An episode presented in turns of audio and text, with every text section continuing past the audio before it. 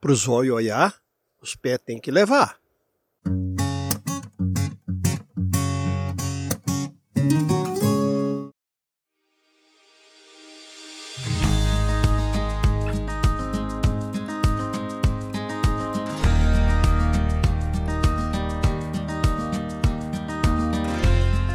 Salve, salve! Sejam muito bem-vindos e bem-vindas ao Sobre Trilhas, um podcast sobre montanhismo, trekking e outras atividades ao ar livre. Eu preciso entrar em contato, aqui eles me ensinam a operar esse GPS aqui para dar as coordenadas de latitude e longitude, que é a única forma que alguém por terra pode saber onde eu estou. É, o celular e a satélite fica saindo fora da área. E além do mais, a bateria está enfraquecendo. Porque a bateria do celular está enfraquecendo do via satélite. Eu sou Eduardo Pontes, guia de turismo especializado em trekking, e neste episódio iremos tratar do interessante tema que é a orientação e navegação.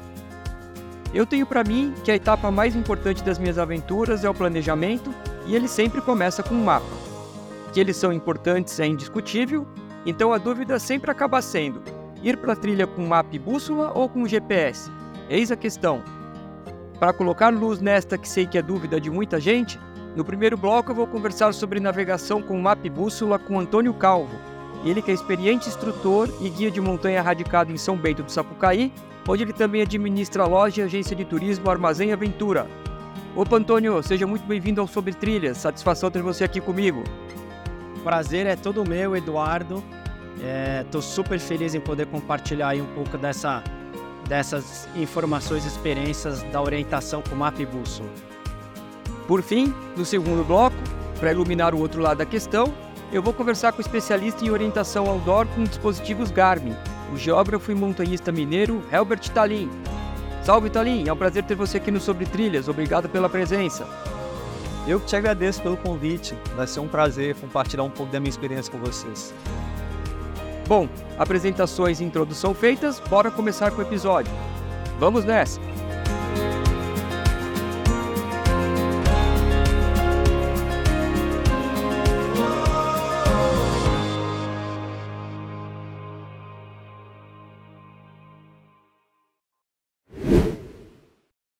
Vamos lá. Orientação e navegação.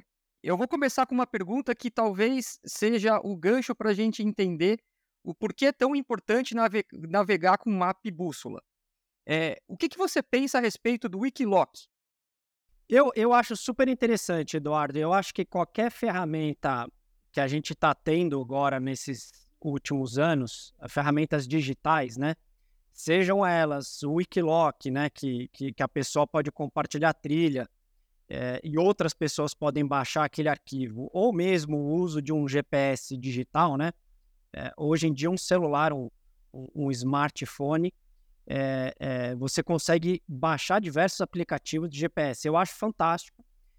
E eu acho que em vários momentos essas informações casam com o uso do sistema analógico, com o uso da carta topográfica e da bússola. Se você conseguir unir a informação de uma trilha que você está buscando na internet com o uso do mapa e da bússola, é o melhor dos mundos, né?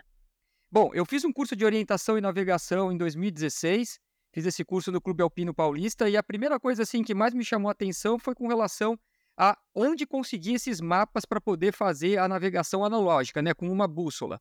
É, qual que é o teu conselho com relação a quem está procurando é, entrar nesse mundo da orientação analógica? Maravilha, maravilha. Essa, essa eu acho que é, é uma pergunta é, extremamente importante Uh, e eu começo os meus cursos falando exatamente sobre isso, né?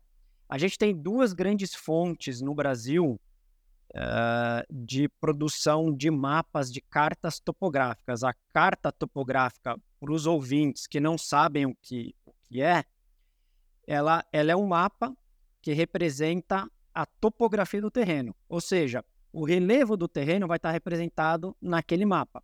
Por isso que a gente chama de carta topográfica. É, o, a primeira fonte é o IBGE. O IBGE tem no site é, centenas de cartas topográficas é, do, do, do, Brasil inteiro. O Brasil inteiro está mapeado.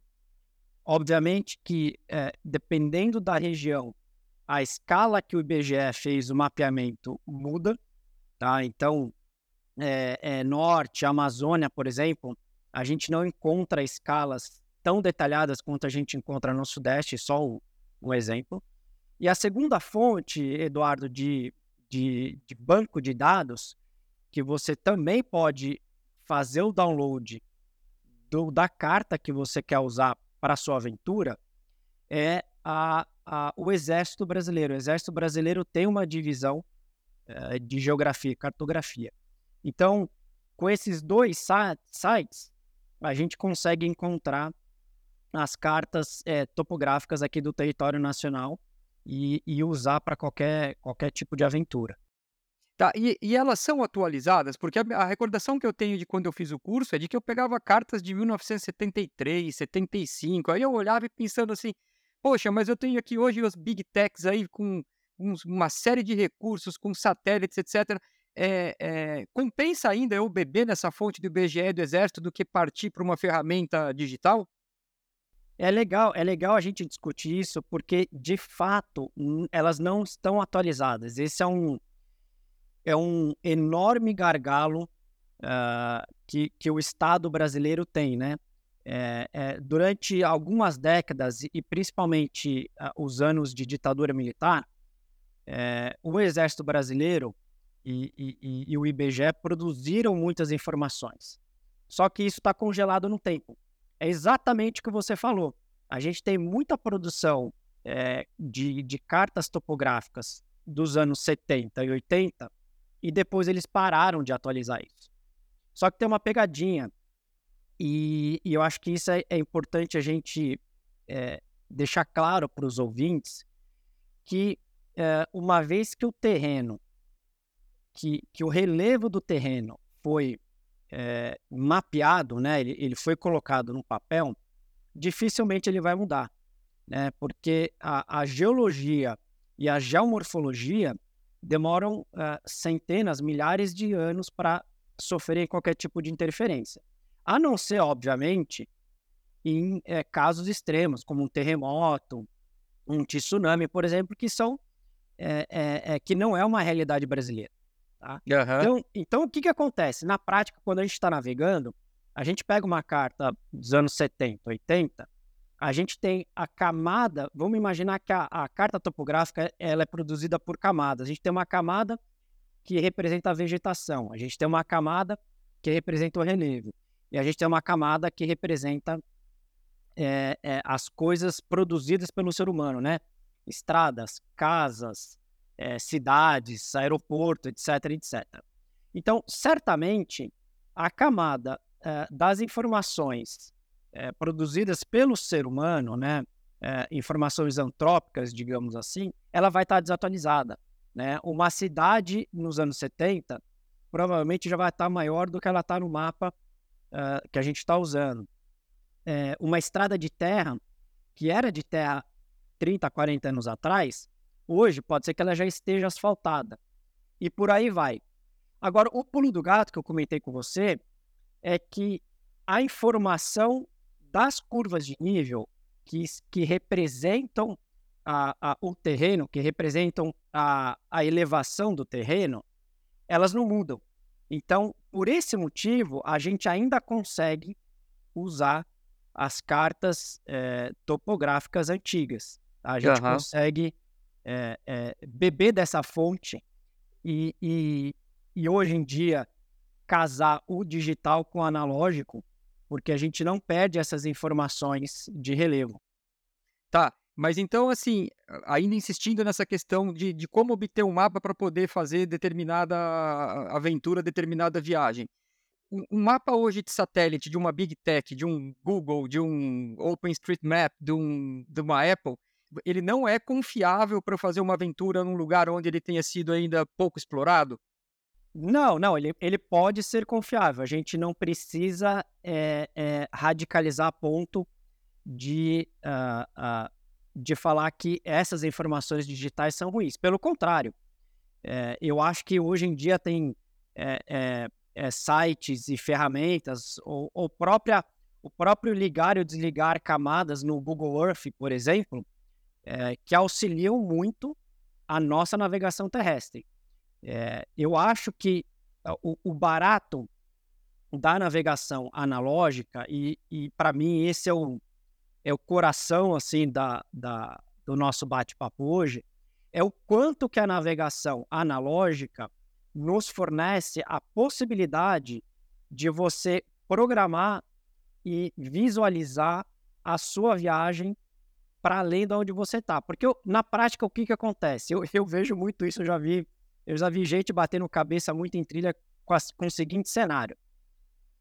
Você recebe ou você faz um download de um arquivo de GPS, é, independente da fonte onde você busca esse arquivo, tá? Pegou o arquivo, jogou no seu celular ou jogou no seu GPS. E aí você vai para campo.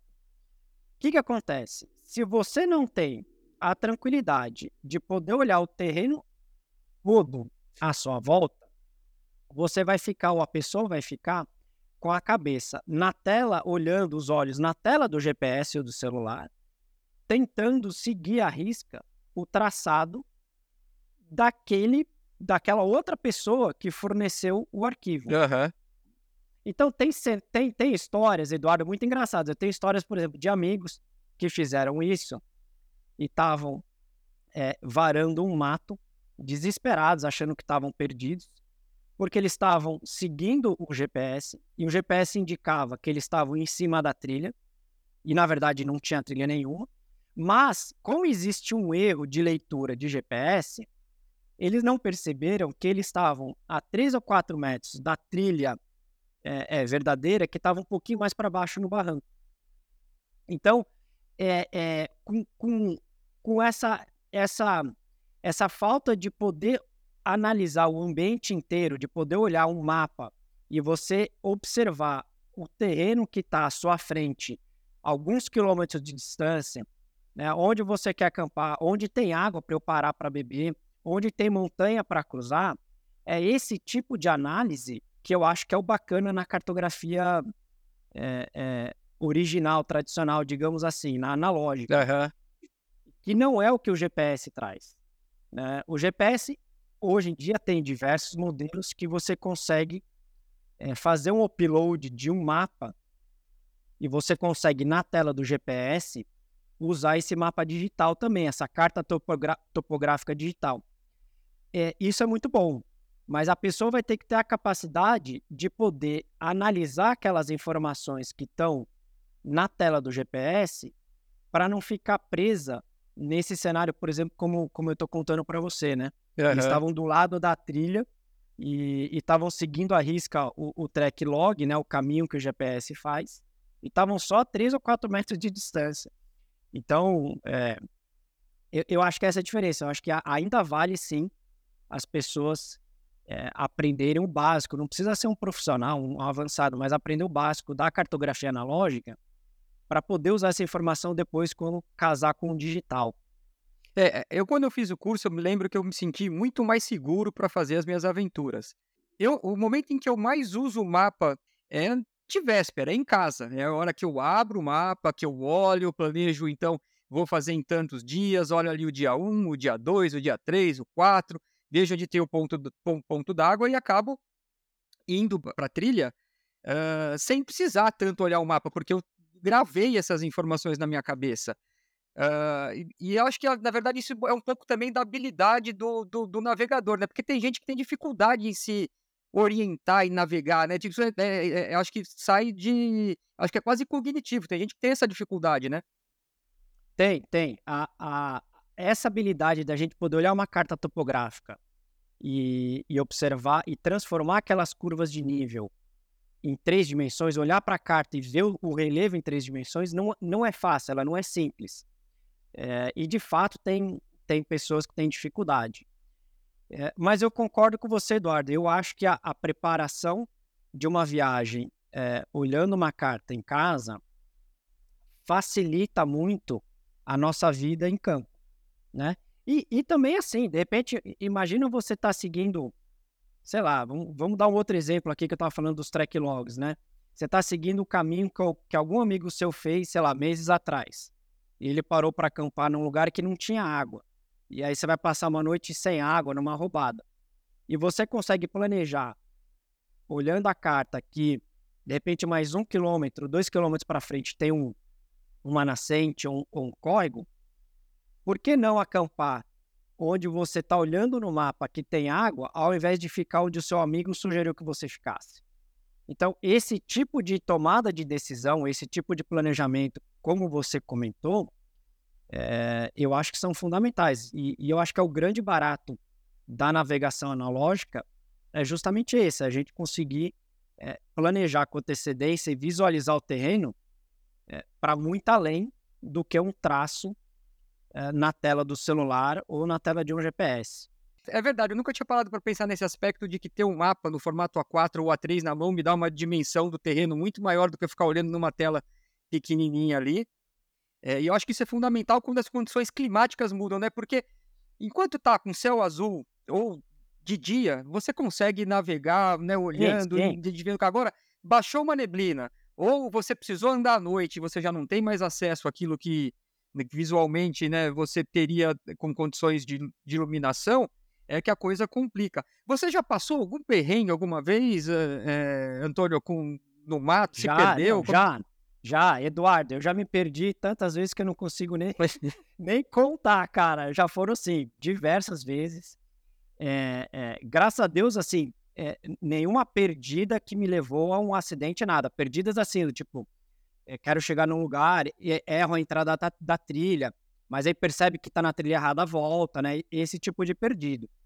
É, isso acontece, e acontece até hoje, uh, porque justamente eu me permito, nesse cenário da navegação analógica, entrar nesses terrenos, nessa zona uh, onde não precisa ser tudo perfeito. Eu, eu acho que a, a gente está numa sociedade onde as informações são muito rápidas. O digital a, a gente vai, sai de casa, o celular está no bolso, está no carro dirigindo, está com o celular ligado, é mensagem, e-mail, vai trabalhar, é, tudo muito acontecendo é, de uma maneira, as informações estão circulando de uma maneira muito rápida. Então, é, a gente poder se permitir errar e se permitir andar um quilômetro, dois quilômetros a mais só porque entrou numa trilha errada, eu acho que faz parte do processo também. E eu acho que quando a gente está preparado para encarar esses erros de uma maneira positiva, eu acho que eles são é, extremamente. Eles constroem, ajudam a nos construir esse caráter montanhista que, que nos deixa tranquilo de andar em diversos terrenos, né? É, eu me lembro, eu me lembro de uma situação muito específica. Eh, depois nunca mais aconteceu comigo. Eu estava viajando, eu estava fazendo a, a Transmantiqueira é, hoje em dia tem um projeto das trilhas de longo percurso no Brasil, né? E, e inclusive a Transmantiqueira está tá sendo é, é, mapeada aí para a gente poder fazer a travessia dela, seguindo os, alguns marcos, né? Como se fosse a, a PCT nos Estados Unidos, enfim, essas outras grandes trilhas que a gente tem notícias Europa e América do Norte. E eu estava com dois amigos, era em 2005, e, e a gente estava fazendo, na época foi a primeira travessia, a gente chamou de Transmantiqueira, mas era a primeira travessia que conectava os principais quatro maciços da Serra da Mantiqueira, que era o Papagaio, Serra, é, Itatiaia, Serra Fina e Marins Itaguaré. Então a gente veio lá de Airuoca e, e fez numa tacada só, uh, uh, parando em alguns municípios para reabastecer uh, comida, esses quatro maciços. E um desses amigos, ele tinha um pequeno imã no bolso do, do, do casaco, porque na época a gente era estudante, ele, é, ele era estudante de biologia, eu era de ecologia, e a gente estava tendo aula de geologia na, na faculdade. Então a gente ficava pirando em algumas rochas para ver se tinha magnetismo ou não. Então ele carregava no bolso um pequeno imã para poder, é, por onde a gente passasse, brincar um pouco com, com, com as teorias da geologia que a gente estava vendo na faculdade. Só que a gente não percebeu que esse imã foi capaz de atrair a agulha magnetizada da bússola. Então, teve uma noite que a gente quis fazer parte do percurso uh, uh, depois que escureceu, E aí, quando deu, sei lá, acho que mais uma hora e meia, duas de caminhada, a gente Fez. voltou pro mesmo ponto onde a gente tinha acampado. A gente, caraca, o que, que aconteceu? A gente, a gente fez um circo. E essa tendência de andar em círculo, por que, que ela não, não é incomum andar em círculo, né? É uma coisa assim que acontece com quem tá, com tá- quem tá navegando é, é, sem é, alguma orientação, né? Sem GPS, GPS. É, é. Olha, eu, eu na- naquele dia a gente deu graças a Deus que a gente voltou para um lugar que a gente conhecia. Porque o- o- o pior cenário quando a gente se perde é a gente não ter certeza onde a gente está, né? E aí, é, você estava comentando dessa questão do clima, por exemplo, né? É, a cartografia analógica, quando a gente está usando um mapa e uma bússola, a gente depende muito do, do, do campo de visão. A gente precisa ter é, é, um, um horizonte é, relativamente é, claro e limpo para a gente poder conectar é, a- as montanhas à nossa volta com as montanhas que estão no mapa. Eu preciso saber que aquela montanha que está no mapa aqui é aquela que eu estou enxergando na minha frente. Porque essa relação visual permite que a gente consiga navegar, permite que a gente consiga usar o mapa. Seria para fazer a triangulação, né? Para você poder olhar um. Isso, a triangulação é uma das técnicas para a gente poder se localizar. Então, para quem está ouvindo aí o podcast e não conhece um, um pouco desse universo, é, a triangulação ela, ela necessita de dois pontos conhecidos. Tá? Então, imagina que você tem ou duas montanhas, ou uma trilha e um rio, ou uma estrada e uma montanha. Independente do que você tenha à vista, você precisa de duas referências. E quando você traz essas, essas duas referências, você traz uma linha reta dessas duas referências, aonde essas linhas se cruzam é o lugar onde a gente está é, no mapa. Então, esse, essa é basicamente essa é a técnica de triangulação. Só que imagina fazer isso à noite. Né? Como, é, como é que a Impossível. gente navega? É, exatamente. Como é que a gente navega à noite se a gente não tem um visual para poder observar o terreno à, à nossa volta? É, neblina, neblina também, né? Imagina, você está. É, deixa, eu me lembro de uma outra situação é, nas, nas, nos parques do sul, a, ali nos cânions, aparados da Serra e Serra Geral. Uns lugares lindos, fantásticos. A gente estava é, fazendo uma trilha também, um mapa e bússola, na parte alta do cânion. Cara, e ali fecha neblina todo dia, né? Fecha neblina todo dia. E, e a gente tentou caminhar um pouco pela neblina. E uma hora a gente desistiu, falou, cara, não dá. Eu tava com mais, mais dois amigos. Não, não dá, vamos montar acampamento aqui. Era final de tarde, amanhã de manhã a gente continua.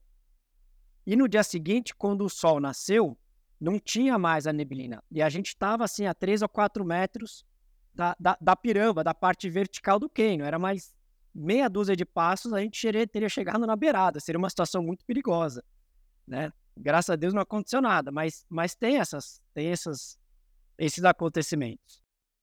Você tem GPS? Você usa um GPS ou você, quando vai hoje, você vai na moda antiga? Só na raça.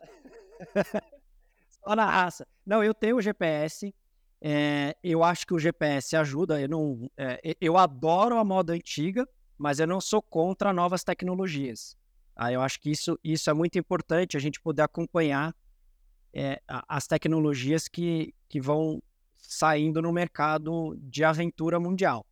É, eu tenho o GPS é, e uso ele, já usei bastante, e principalmente para a gente poder pegar as coordenadas geográficas que a gente chama de UTM, que são as coordenadas, é, a gente usa o termo, mas seria como se fosse lat long, né? Para quem está ouvindo aí e não conhece o termo, unidade transversa de Mercator. Seria lat long, só que lat long trabalha com graus, minutos e segundos. A UTM trabalha com metros e quilômetros, então fica mais fácil para a gente poder é, fazer toda a matemática uhum. na cabeça, né? Porque ninguém merece fazer conta de graus, minutos e segundos, né? É múltiplos de 60, cara, aquela confusão toda. Então eu uso, uso sim. É, porém, o que eu faço pouco uso do meu GPS é justamente o traçado. Eu, eu não tenho o costume de deixar o meu GPS ligado.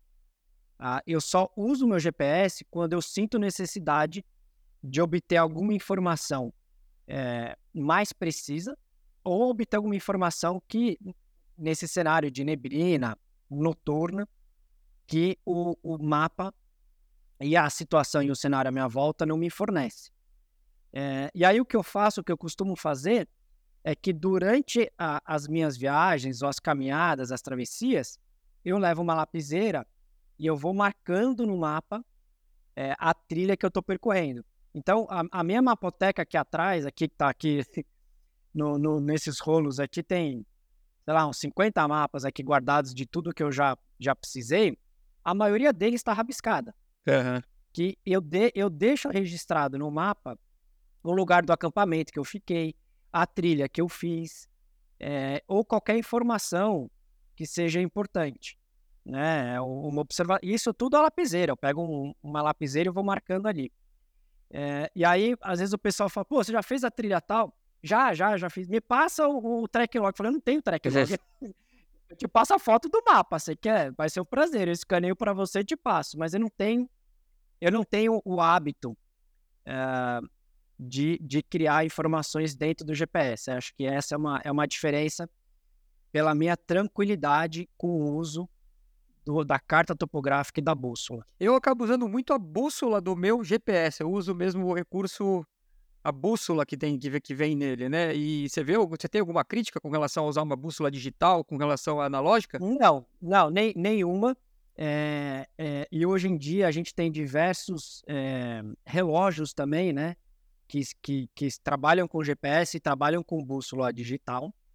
É, a única observação é saber é, passar pela configuração do aparelho e você organizar, né, configurar o aparelho conforme a sua necessidade. Se você tiver é, configurado o aparelho para a sua demanda daquele dia, maravilha, ajuda, né? Porque é, vamos dar um exemplo prático.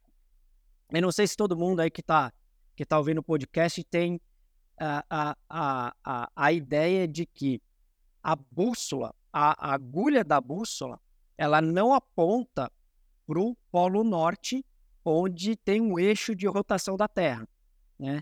Ou para o polo sul, né? Que tem um eixo de rotação também, onde passa e a, e a Terra faz a rotação. A bússola, é, ela trabalha com magnetismo terrestre. Então, ela vai apontar para um norte chamado de norte magnético. Tá? E que não é, infelizmente, para a gente, essa é uma, é, uma, é uma das primeiras dores de cabeça para quem começa a navegar. Infelizmente, o norte geográfico não é o mesmo que o norte magnético. O norte magnético ele caminha é, ano a ano, ele muda de lugar, porque o magnetismo da Terra ele não é estático, ele é dinâmico. É, então, você precisa saber que norte você vai estar tá usando naquele dia, se você vai querer usar o norte magnético ou o norte geográfico, para poder te ajudar a, a, a, configurar o aparelho digital. Sabendo responder essas perguntas básicas da configuração, cara, eu acho fantástico. Eu acho que tem que usar e, e, e aproveitar mesmo que tem isso à disposição. Legal. Mas acho que a gente esgotou aqui o assunto. É, é o tema é, é, é complexo, daria para ficar falando horas por aqui. Acho que principalmente se a gente tivesse com imagem numa mesa, pegando o mapa e olhando, né? Então o podcast tem sim, essa limitação. Sim, o, o, é, o visual, o visual ajudaria bastante, que, que inclusive a essência da navegação é, terrestre, né? A, a, a, cartografia, ela é baseada no visual, né?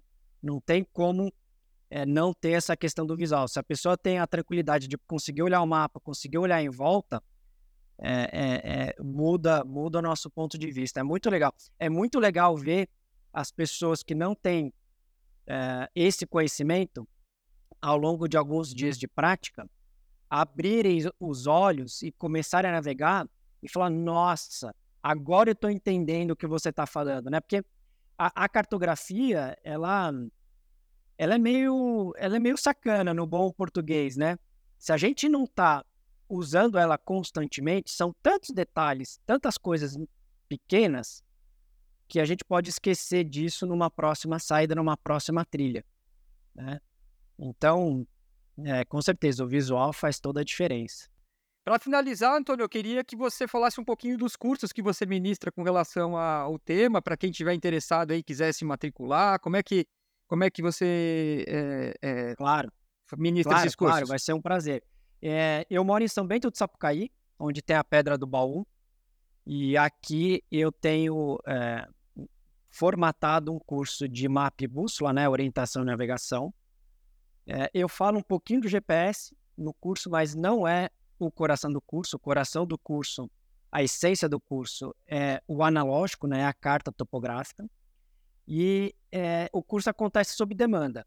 Eu preciso uh, de uma data dos interessados, a gente organiza uma agenda e basta a pessoa vir para São Bento do Sapucaí e passar dois dias comigo. Eu faço um dia metade teórico, metade prático e um segundo dia 100% prático.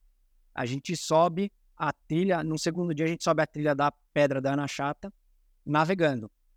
Então, é, é um currículo é, volumoso em termos de, de informação, mas eu tento passar é, muito mais as questões práticas da navegação do que a parte teórica. A pessoa vai aprender teoria também, mas, mas a ideia é a gente conseguir praticar. Eu vou referenciar depois o link para quem quiser te encontrar depois para marcar esse curso aí. E quando eu for para São Bento, eu pretendo passar a fazer uma visita para você claro. e para Eliseu, que eu gravei outro dia e que eu não conheço pessoalmente, então tem que passar aí para apertar a mão. E tomar cerveja. Tomar uma cerveja, uma balzeira. É.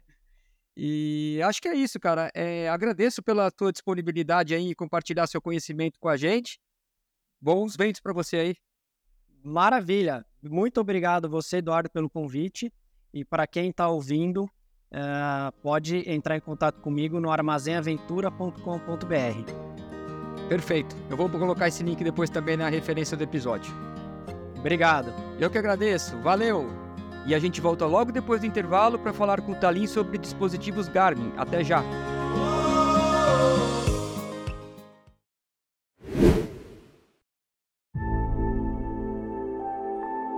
This is Katya. And this is Maurice. Hora das dicas de coisas legais que eu tenho escutado, assistido ou lido. Tomorrow will be their last day. They will leave behind hundreds of hours of footage, thousands of photos, and a million questions.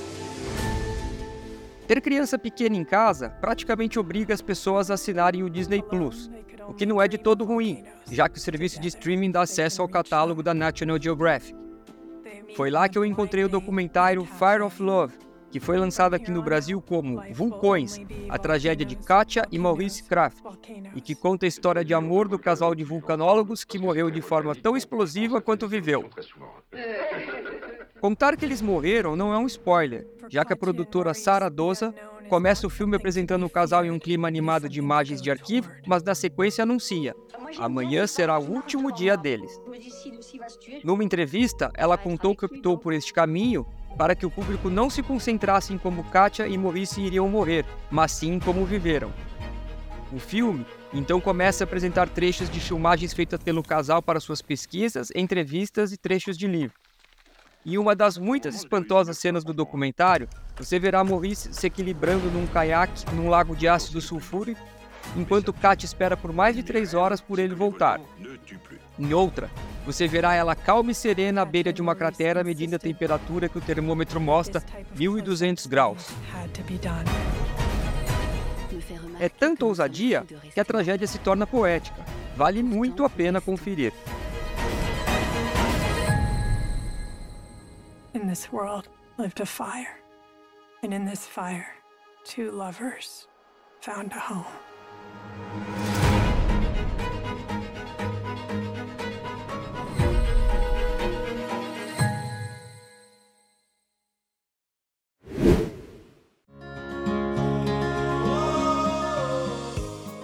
Opa, voltamos! Mais um geógrafo aqui no Sobre Trilhas. O primeiro foi o Pedro Hawk no episódio 1 sobre o que é montanhismo e agora temos aqui o Helbert Stalin, que é do perfil Orientação Outdoor no Instagram. Bom, o papo com você vai ser sobre os dispositivos Garmin, que eu sei que é a sua especialidade, Mas assim, a primeira pergunta que eu vou fazer é como é que faz para aprender a navegar de forma remota? Como que, como que os seus alunos, é, qual, qual que é a tua didática para que isso funcione e a gente consiga ter experiência em navegação com dispositivos? O Eduardo, é, eu criei uma metodologia, né? E essa metodologia eu fui desenvolvendo ela ao longo do tempo. Graças à, à pandemia, eu tive um tempo para poder me estruturar, né? para poder desenvolver esse projeto. Uma coisa é você realizar um curso presencial, outra coisa é, é você ter um desafio de, de fazer um curso online, né? E eu não tinha interesse nenhum de fazer um curso de plataforma, porque, como eu sou geógrafo, né? Eu tenho essa bagagem acadêmica e tenho essa bagagem de navegação, de travessias ao longo dos anos. É, para mim é importante eu poder estar tá compartilhando um pouco da minha experiência, perceber um pouco a experiência desse, desse navegador, né, esse futuro navegador que está fazendo curso comigo, para a gente, ao longo do, do projeto, ir construindo uma estrutura que fosse mais didática possível. Para cada um, eu trabalho de uma forma, né? E, assim, ao longo dos anos, já tem cinco anos que eu dou curso presencial, e nos últimos dois anos eu, eu tive a oportunidade de disponibilizar o curso online porque a ideia não era nem de fazer esse curso online, houve uma demanda de outras pessoas fora de Minas Gerais, e aí eu tive que construir esse projeto.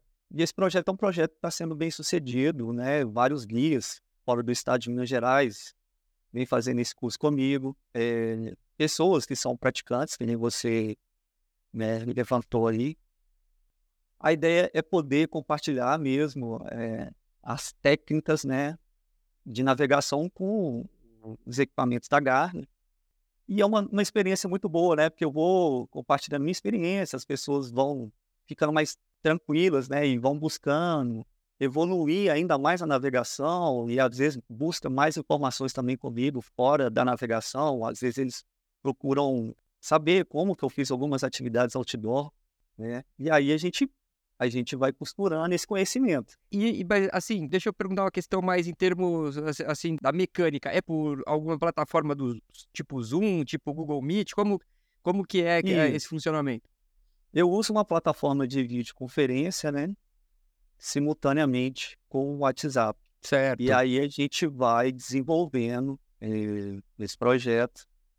Às vezes tem um, um momento eu preciso de ver alguma coisa na tela do equipamento do cliente, né? Aí a pessoa filma ali e tal e... Aí é, vai me mostra. Entendi. É um, o curso online, ele é um curso mais demorado, né?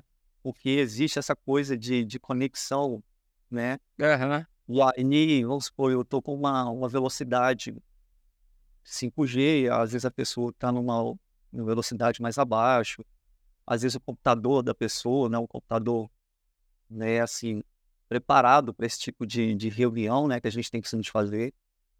Mas assim, nunca é a mesma experiência. E isso que é muito gratificante. Legal. E vou perguntar uma coisa. É, quais os, você tem quais dispositivos da Garmin? O que, que você usa para navegar assim? Você vai fazer aí as tuas voltas aí para os lados aí da Serra do Cipó aí quando você tem um, como todo mineiro, né, que mora em BH, sortudo, tem a Serra do Cipó aí pertinho para poder se aventurar. É, que aparelhos que você escolheu para te acompanhar nessas, na, nas suas aventuras? Então, eu ultimamente eu, eu, tenho quatro aparelhos, né? Eu tenho um, um Fênix, que é um smartwatch da Garmin, Fênix 5X. Tenho um Etrex Legend, ele é de 2004. Tem um Etrex Vista HCX. Tem um GPS Maps 60 CSX. Tem um GPS Maps 62S. E assim, com cada um, é, é que há uma evolução nos equipamentos, né? esses aparelhos Etrex mais antigos que eu tenho, eles, eles têm uma limitação, mas eles atendem perfeitamente. Então, assim, para mim é um desafio. Às vezes eu pego um equipamento muito tecnológico e às vezes eu volto e pego os equipamentos mais antigos. O que é importante todo mundo entender é o seguinte, que independente de qual equipamento que seja, se seja o mais avançado ou se seja o mais antigo, esses equipamentos atendem à demanda que a gente necessita durante uma atividade outdoor. Certo. Eu tenho um aqui, é, o meu, se eu não me engano, é o 30X. Não me apeguei muito a, a, ao modelo dele, mas assim, ele que me acompanha nas minhas, nas minhas aventuras, bem prático de mexer e tal, mas assim, nunca fiz curso nenhum, fui meio autodidata, aprendi na raça. Tenho também um smartwatch, o que eu estou usando aqui agora é um Garmin Instinct, mas esse aqui eu não uso para nada de navegação. Eu estou bobeando com o meu Instinct porque é, eu uso ele mais para mapear o tempo, porque aliás é um fator muito importante, né? Na navegação você saber quanto tempo você está andando, aqui velocidade, mas eu não uso ele para orientação mesmo, assim, né? Tipo, como o GPS. Estou vacilando? Então, é, o que acontece é o seguinte: o, o, smartwatch, o Instinct, é um ótimo equipamento, né? O que eu falo com todo mundo que, que vem a, ao comprar um equipamento smartwatch, ele precisa entender o seguinte: que o smartwatch ele tem como principal papel as métricas de saúde, né? E a Garmin ela foi muito engenhosa em criar um equipamento onde ela conseguiu colocar essas métricas de saúde junto com a navegação. É claro que a gente não pode esquecer que a Garmin ela tem um equipamento premium que é a linha Fênix, né? E o Stint hoje é um equipamento de custo-benefício muito interessante. Então ele atende perfeitamente, né? Em qualquer tipo de atividade que você for fazer, se for fazer uma corrida na rua, se você for fazer um, uma atividade em uma academia ou fazer uma atividade de outdoor, ele vai te dar todas as métricas que você pretende, que você deseja ter né, ao final da atividade. É, o que acontece é o seguinte, esses smartwatches, eles têm uma, uma estrutura diferente de fazer uma navegação. Ele é bem distinto de um dispositivo de mão, entendeu? Uhum. Então aí eu tive que construir uma estrutura também que não é parecida com o GPS de mão, para poder estar tá desenvolvendo, para que a pessoa que faça o curso presencial ou o curso online, ele tenha é, o benefício tanto das métricas de saúde, como também de uma navegação segura.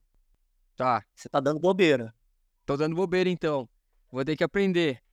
Deixa, deixa eu tentar ainda continuar dentro dessa linha dos aparelhos. O meu GPS de mão, o, o dispositivo GPS, o Etrex 30, uma coisa que eu sinto muito falta dele, e aí eu trago essa essa experiência dos outros dispositivos que a gente usa no dia a dia na, urbano na cidade, é que ele não tem o som, ele não fala com você, né? Tipo, vi, que nem o, Waze, né? Vira direita, vira esquerda, ele acaba não sinalizando a, a, o que você tem que fazer, então você tem que ficar prestando muita atenção nele ali, né? Com o mapa na mão, olhando, e de uma certa forma isso, dependendo de onde você estiver, você chega até não admirar o, o teu entorno, por conta de você estar tá prestando muita atenção no aparelho é, também é falta de prática em aprender a navegar com ele. Imagino, porque, como eu te disse, eu nunca fiz o curso.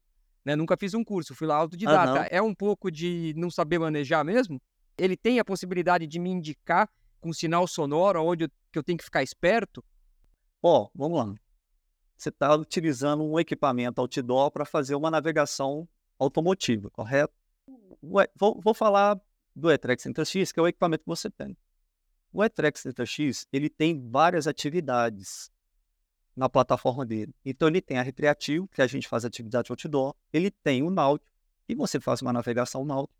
Ele tem uma, uma automotiva que você, ao ativar é, esse, essa atividade, e se por um acaso o seu aparelho já tiver uma base na memória dele, você consegue navegar como se você estivesse navegando com um smartphone. Certo. Claro que a gente tem que entender o seguinte, que o smartphone, ele cria um traçado de um trajeto para você, porque o sistema de satélite de telecomunicação, ele tem essa resposta rápida de, de trajetos, porque ele tem as informações em tempo real. O GPS, no caso o Atrex X, ele vai se basear na base que seu aparelho tem disponível. Entendeu? Entendi e ele faz barulho. Se você colocar no automotivo e for fazer uma curva, ele vai fazer um barulho. Tá, entendi. Entendeu? A ideia de, de fazer esse curso para vocês que têm o equipamento é tentar explorar todos os recursos possíveis do equipamento. Então chega um determinado momento que eu estou vendo que o, que o cliente ele já tem assim, uma maturidade né, de mexer com o equipamento, eu já chego e falo, pô, vamos mudar um pouco, vamos sair um pouco do outdoor e vamos para o automotivo, porque a ideia é possibilitar vocês de usar todos os recursos do equipamento, uhum. né? Então, quando a pessoa é, tem a oportunidade de colocar no, no modo automotivo, ele fica surpreso. Ué, então é possível fazer isso também. Então acaba que o equipamento, quando a pessoa compra, é, ele fica meio assim, decepcionado, né? Porque ele não vem com uma estrutura. Então, como eu vou, ao longo do curso, construindo né, a, a estrutura na cabeça do cliente e que ele às vezes, igual no seu momento, que você chegou e me perguntou, ah, tem como utilizar ele de modo veicular, né? Eu consigo fazer isso de forma automotiva para vocês, para vocês poderem fazer. É um equipamento muito, muito seguro, né? Só que ele tem... Primeiro, você tem que praticar. Não tem como eu te dar um curso, né, durante três dias, você vira para mim e fala, cara, já entendi tudo, agora eu vou fazer atividade em qualquer lugar, eu tenho segurança para fazer. Não, você tem, eu, eu, percebo que você tem essa segurança, que você tem essa capacidade de fazer, só que é importante praticar. É a mesma coisa de pegar um, um smartphone e, e, fazer uma navegação no Maps, né, no Waze. Mas é importante praticar, porque você precisa ter um entendimento do equipamento. É uma estrutura totalmente diferente de um smartphone que você vai lá, coloca saio daqui, vou para tal lugar, e ele vai e, e, cria o trajeto, né? Que naquele momento é o mais Entendi. seguro para ele. Mas esse universo de dispositivos, né? Que nem o smartwatch e o dispositivo de mão, eles têm muitos benefícios, só que às vezes as pessoas não têm esse entendimento, né? Então a, a ideia, quando a pessoa me procura, é, eu tento ampliar todo o conhecimento possível para ele, para que ele no final do curso ele chega e fala: Poxa, realmente, hoje eu percebo que o investimento que eu fiz na aquisição de equipamento valeu a pena. Valeu a pena, valeu a pena. Legal.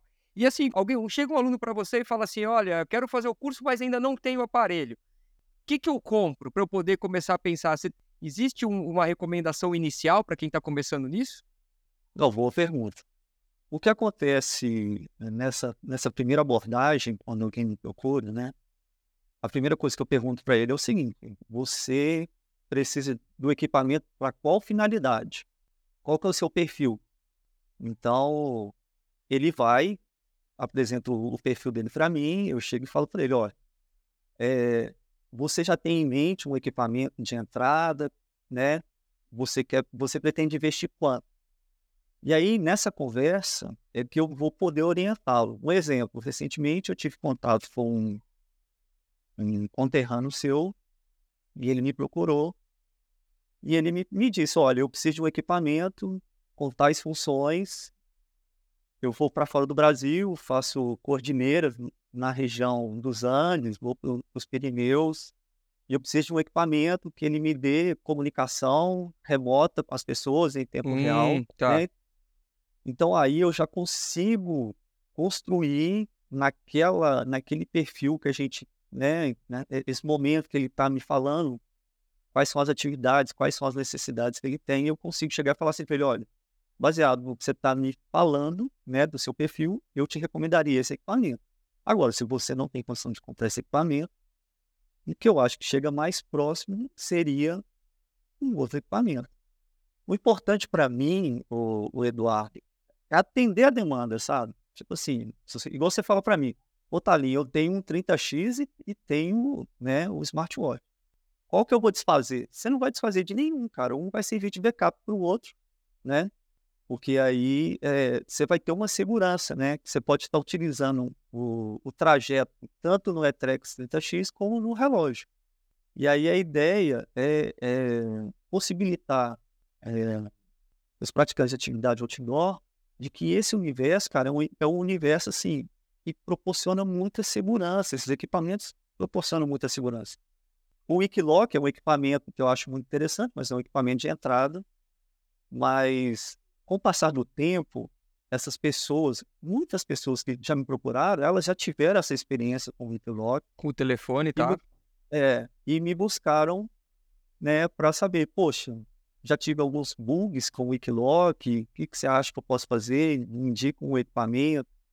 Então, assim, essa coisa é, é, é, é, o projeto é muito pessoal, sabe? Tanto é que eu não, eu não tenho disponibilidade nenhuma de fazer um, um, curso de, de muitas pessoas. Uhum. A minha, o meu perfil é é capacitar cada um de acordo com o nível de conhecimento que cada um tem. Entendi. É, bom, é, ainda, ainda seguindo essa lógica dessa pergunta, né, de qual equipamento, é, então é baseado nas funcionalidades. Então, assim, se eu, por exemplo, sou um montanhista que é, frequento as rotas tradicionais, estou ali nos parques nacionais, fazendo a travessia Serra dos Órgãos, faço uh, é, Lapinha Tabuleiro, faço Serra dos Alves, enfim, estou circulando por aí pelos, pelos tradicionais. As funcionalidades que eu preciso me preocupar, um, um equipamento de entrada vão atender, é isso? Então. Sim, sim. Do ponto de vista de navegação, você vai usar as funções básicas. Isso é que é o legal no equipamento. Eles, eles vêm com uma estrutura básica, né? Os mais sofisticados, eles têm compartilhamentos né, com, de, de, de dados com o smartphone. Às vezes tem um equipamento que você está utilizando, ele consegue mandar as informações para o smartphone, do smartphone mandar para o relógio. Existem equipamentos mais sofisticados que fazem esses compartilhamentos. Entendi. Então, isso, isso depende muito da necessidade do cliente. Agora, do ponto de vista de estrutura do equipamento, ele todos eles vão vir com essa estrutura básica que a gente precisa. É, uma coisa que eu, tô lembrando aqui agora, que, aliás, acho que deve estar precisando de uma boa atualização no meu GPS, meu Etrex, é que assim, ele não vem com mapa, né? Eu teria que ou não. ter comprado um da Garmin, é, ou na época eu lembro que eu não comprei, eu baixei de um, de um projeto, uh, não lembro exatamente qual era o nome, se você puder até me, me, Com certeza deve ser o que todo mundo baixa, eu não lembro. É o projeto TrackSource. TrackSource. Aí eu baixei de lá e tenho ele, tem, coloquei e aí que eu saí é, é, navegar. Que inclusive tá. muitas vezes não precisa nem de track log, né? Porque ele já vem com, com várias marcações das principais trilhas e travessias, ele já vem com tudo isso, né? Sim, sim. Esse projeto é um projeto que ele, ao longo dos anos, ele, ele, ele, ele tem, ao longo dos anos, um resultado muito positivo, né? Porque a equipe que desenvolveu esse projeto, eles vão atualizando essas bases, né? O que é importante a gente entender é o seguinte, que às vezes, dependendo da navegação que você for fazer, a base que está no equipamento, ela pode facilitar ou ela pode complicar no momento de uma navegação. Uhum. Então, a, a pessoa que está navegando, ela precisa ter esse entendimento. Durante o curso, eu vou estabelecendo essa, essa forma de utilizar essa base. Nesse momento, você acha que vale a pena utilizar a base? Eu sempre vou questionando isso para o cliente, né? E o navegador ele vai me dando esse feedback. Não, é realmente, da forma que você está me, apresentando aqui, a base nesse momento realmente não é interessante. Porque o que acontece é o seguinte: às vezes muita informação pode te levar para uma situação que você não estava esperando. É. Mas a base eu acho que é muito importante ter. Entendeu? É, eu acho que a parte mais importante, Talinha, até para a gente já ir caminhando para o final aqui, porque está esgotando o nosso tempo, é, como eu comentei lá no, lá, no, lá no primeiro bloco também, né? Eu acho que é, a orientação e navegação ela começa muito antes de você ter ido para a trilha. Ela começa quando você já começou a olhar o mapa em casa, quando você abre, Sim. você olha, começa a calcular as distâncias, já começa a memorizar aquele caminho na cabeça, porque é, é, é, é o planejamento que vai te, te fa fazer com que você tenha uma boa navegação e esteja bem orientado, né? O Eduardo, você foi num, num ponto que, assim, eu trabalho isso muito no curso, né? É, o curso, grande parte dele está no planejamento, né? E como se dá esse planejamento? Você tem uma trilha que você baixou do Wikiloc, você precisa saber se aquela trilha é uma trilha confiável. Uhum. Né? Precisa entender aquelas metas, né? Precisa fazer uma análise sistêmica, né? Se aquela trilha realmente vale a pena é, você colocar no equipamento para poder fazer navegar. Ao longo dessa análise, você tem que criar esse mapa mental.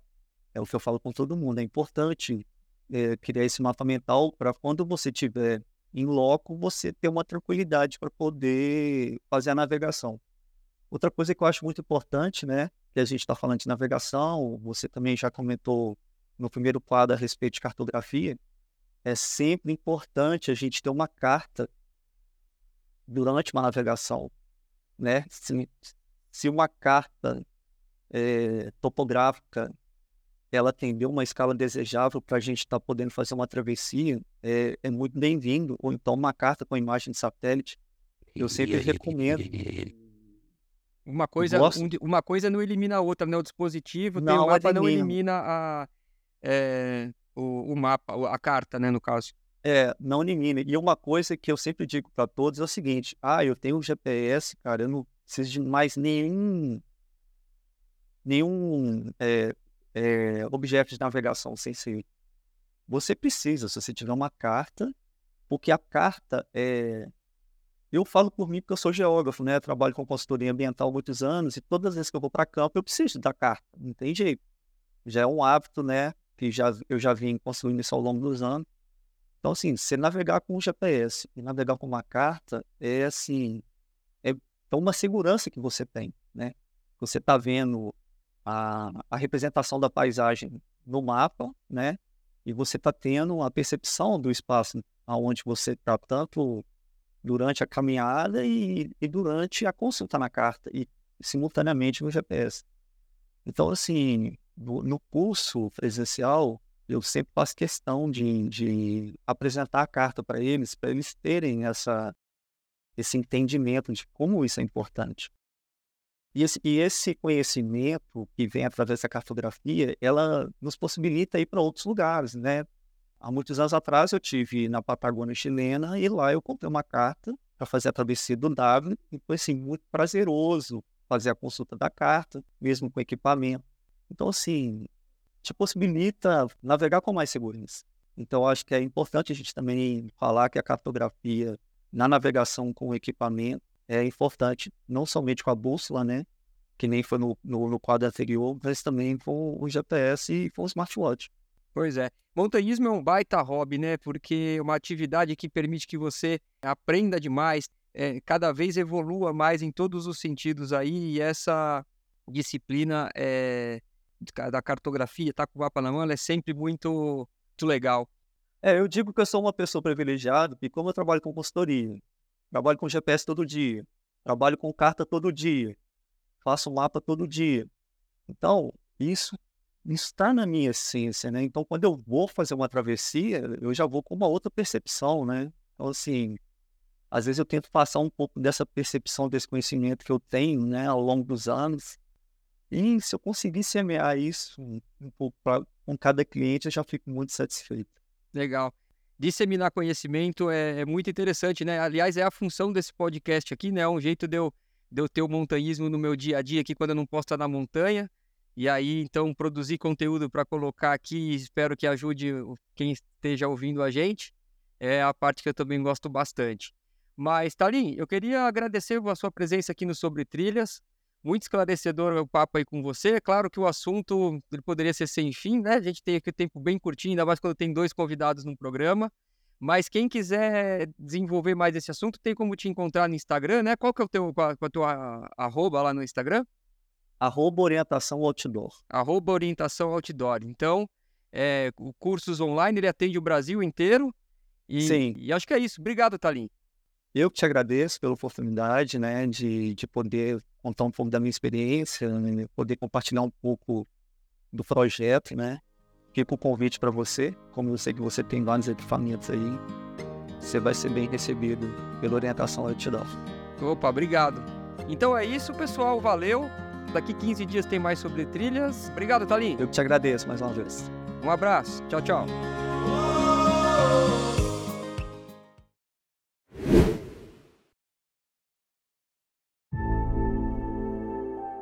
E chegamos ao fim deste que foi o episódio 11 do Sobre Trilhas. Obrigado por seguir comigo até aqui.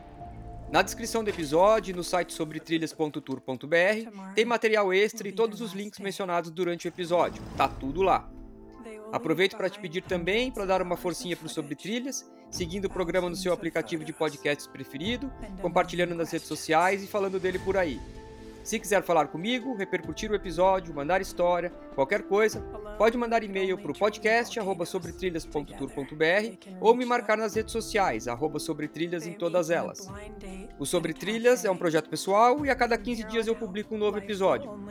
Aproveito para agradecer todo mundo que deu uma força até aqui mas com menção especial ao meu amigo Luciano Silveira, dono do bordão da vinheta de abertura, e ao Bernardo do Espinhaço por ter gentilmente cedido os acordes desta mesma vinheta.